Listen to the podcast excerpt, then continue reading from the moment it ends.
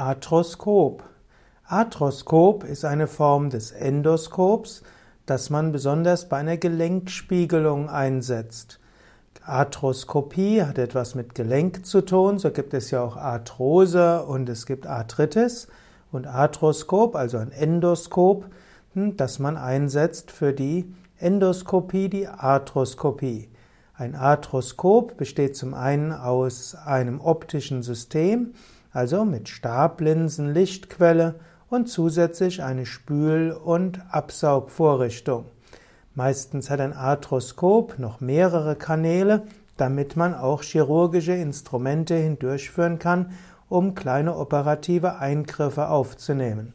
Die arthroskopische Operation hat in den letzten Jahren, eigentlich den letzten 40 Jahren, immer mehr die offene Operation verdrängt, weil durch diese Art von Schlüssellochoperation der Patient schneller heilen kann, nicht so lange im Bett liegen muss und die Komplikationen auch geringer sind.